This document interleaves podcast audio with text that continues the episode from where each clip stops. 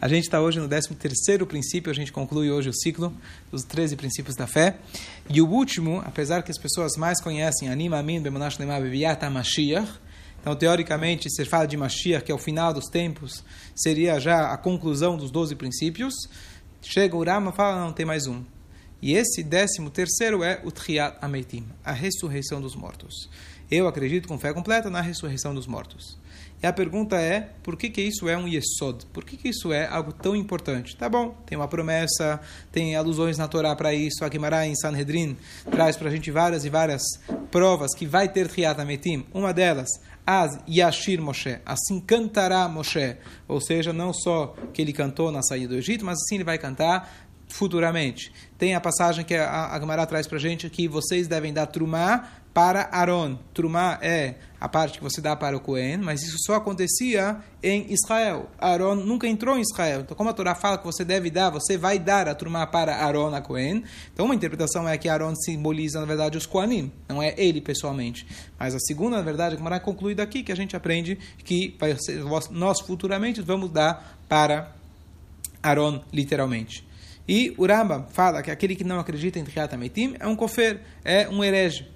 E a grande pergunta é, vamos dizer que uma pessoa cumpre toda a Torá, faz as mitzvot, espera por Mashiach, como a gente falou ontem, e ele não, não, não acredita em Triat Ametim. É uma coisa, parece absurda, tão fora da realidade. Por que, que é tão importante acreditar em Ametim?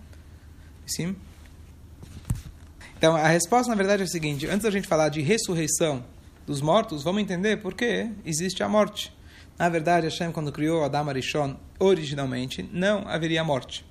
Depois que ele comeu do fruto proibido, que se chama Beito Shel Nachash, por causa da da serpente, que ela fez com que a Havá comesse. Hashem falou, no dia que você comer dela, você vai morrer. Ou seja, não morrer não necessariamente naquele dia, mas você vai trazer a morte para esse mundo. Então, entre aspas, a morte foi uma coisa que saiu da curva. Por que Hashem fez a morte? Na verdade, isso é uma brachá que Hashem deu. A gente entende que os castigos, os castigos que Hashem dá não são castigos, são consequências. Qual que é a consequência? Uma vez que Adam Arishon, a gente explicou isso no Shiur de Hassidut, quem lembra? Uma vez que Adam Arishon, antes de Tisha está escrito o Passu, fala Bilá Hamavet Lanetzach. Futuramente Deus vai engolir a morte eternamente. Não vai ter mais morte. Deus vai apagar a lágrima de todas as faces. Então qual que é a ideia? Então, número um é de que a morte, na verdade, foi um resultado daquilo que ele fez. Até então, o mal era externo ao ser humano. A partir do momento que ele comeu do fruto, ele trouxe o mal para si mesmo. Se o homem vivesse para sempre, você estaria decretando vida eterna para o homem e tudo que ele inclui, incluindo a negatividade que ele trouxe para si mesmo. A definição que Hashem colocou nesse mundo é o bem, no final, ele vai superar. Existe o mal, mas esse mal não é uma essência, não é algo vivo por si mesmo. Rechaim, Bechayem, Krumetim.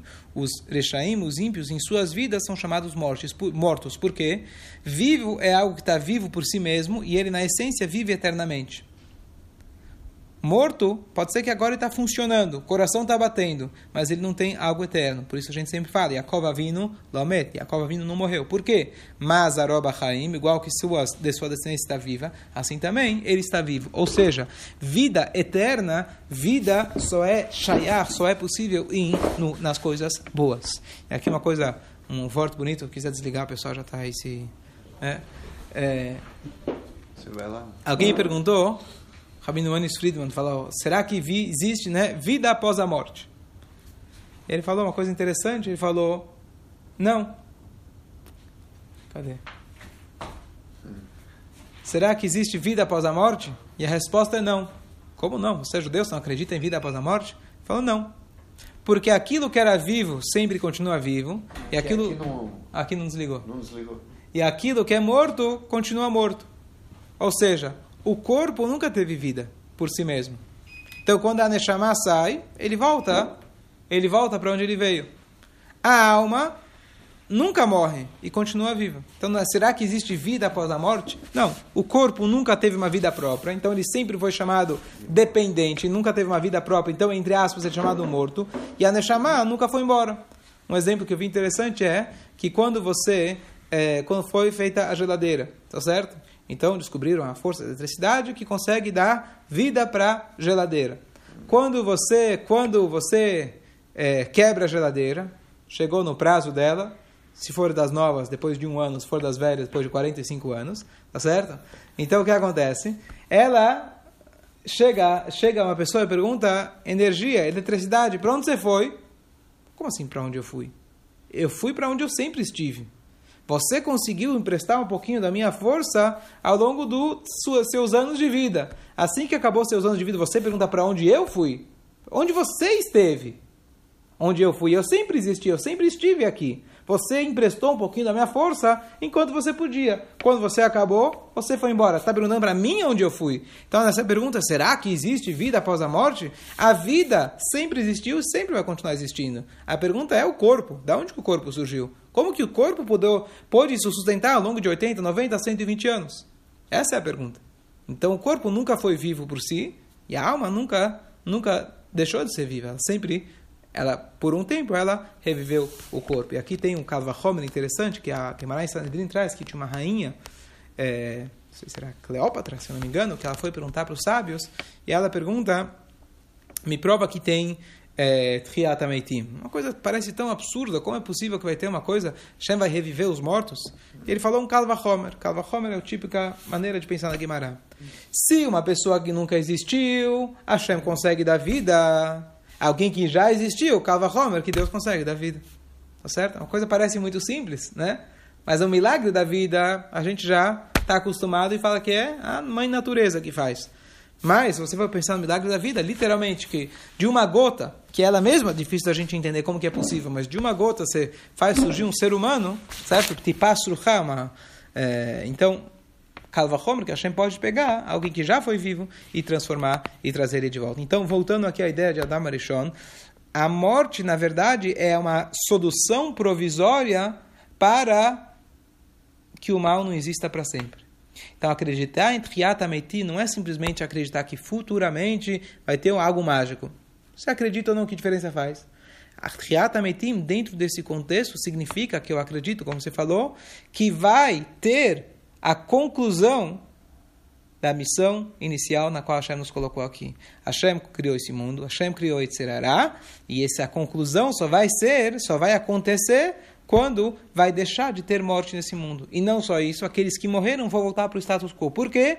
Porque essa era, esse era o plano original, que esse mundo esteja tão é, refinado, onde o mal vai deixar de existir e, naturalmente, a morte só existia como consequência da existência do mal, naturalmente a gente vai voltar para o status quo. Se você não acredita nisso, você está deixando de acreditar em todo o objetivo na qual Hashem criou o mundo, que isso é bem parecido com aquilo que a gente falou ontem em relação a Mashiach.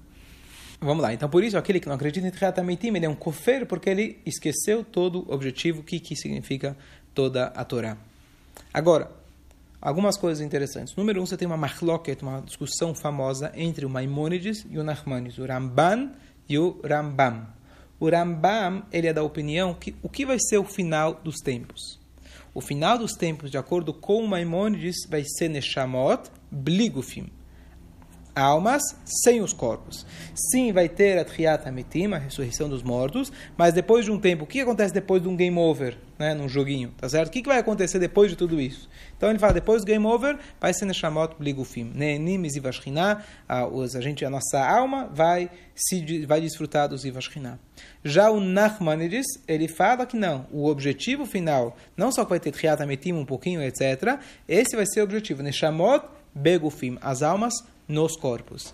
E dizem é, os cabalistas, etc., que a maioria das opiniões seguem a opinião do Ramban, que significa que vai ser Neshamot Begufin. Então, não só que vai ter Triat Ametim, não só que vai ter ressurreição dos mortos, mas aqui é o objetivo final. E a gente entende, a, a, lógica condiz com tudo aquilo que a gente fala sobre o objetivo da criação do mundo, que se o objetivo da criação do mundo foi Hashem criar um mundo egoísta, um mundo físico, na qual ele as pessoas conseguem trazer a espiritualidade de Hashem, se esse foi o que a gente fez, o, exercício que a gente fez ao longo dos seis mil anos, 5.780, que Mashiach chegue hoje, Bezrat Hashem, então, então o objetivo tem que se concretizar onde? Aqui. Porque foi aqui o objetivo, onde Hashem, onde Hashem desejou inicialmente. Número um. E número dois, é, existe uma, um Rambam interessante que ele fala que será que você pode vestir chatnes, é, lã com linho, quando você está fazendo a mortalha? Será que eu posso colocar uma mortalha de lã com linho? E o Rambam afirma que sim. Então, pergunta o Rebbe, o Rebbe faz uma pergunta, peraí. Nós sabemos que mitzvot lo betelot As mitzvot, elas são eternas, e mesmo quando Mashiach chegar, as mitzvot continuam. Então, o que acontece? Se a pessoa vai levantar, você está colocando nele uma mortalha, o que, que está fazendo? Que quando ele levantar, ele tá, vai estar... Tá, então, tudo bem. É a meitim lo yadedoká. Os meitim, eles não louvam a Deus. Significa que os meitim, eles não têm como fazer mitzvot. Tudo bem, então. Quando ele está morto, você pode colocar nele laculinho. Mas, quando ele acordar, ele vai estar tá vestido com laculinho. Então, tem toda uma sirá é, complexa em relação a isso, como funcionam as mitzvot futuramente, etc. Mas a, a, a a conclusão da Sikha é que, de fato, pode ser, pode ser que vão enterrar ele com essas roupas, mas assim que ele levantar, ele vai tirar essas roupas. Então tem toda uma discussão em relação a isso. Mas o que a gente sabe é de que Mashiach ele vai não vai anular as mitzvot, e mesmo quando o cara ressuscitar, ele vai ter que tirar essa mortalha que eventualmente foi colocada nele com lã, com linho. Certo? E tem mais uma machloket interessante. Será que uma pessoa pode, a gente sabe de que uma pessoa é proibido carregar no Shabat. Quais são as coisas que a pessoa pode usar no Shabat? Roupas, certo? Ou é, adornos, certo? Uma mulher usar um brinco, etc. Agora surge uma pergunta na Allahá, conhece a Allahá? Se um homem é permitido dele usar armas, armas no Shabat. Será que a arma é um adorno? O homem gosta, é, estou me mostrando, né? Sou fortão. Não é que ele vai usar arma. Ou a arma é, se enxerga a arma como um objeto, certo? Será que é um objeto ou será que é um adorno? Então, parte dessa discussão, só estou trazendo, é baseada no seguinte pensamento. Se há apenas uma arma, uma arma então não pode ser adorno, porque ele é um objeto. Então, será que eu posso carregar um livro, ou colocar um livro aqui, vai ser um objeto, vai ser uma, uma roupa? Não tem como. Mas existe, na verdade, o passo que fala para a gente em Yeshayal, Vekitetu harvotam leitim.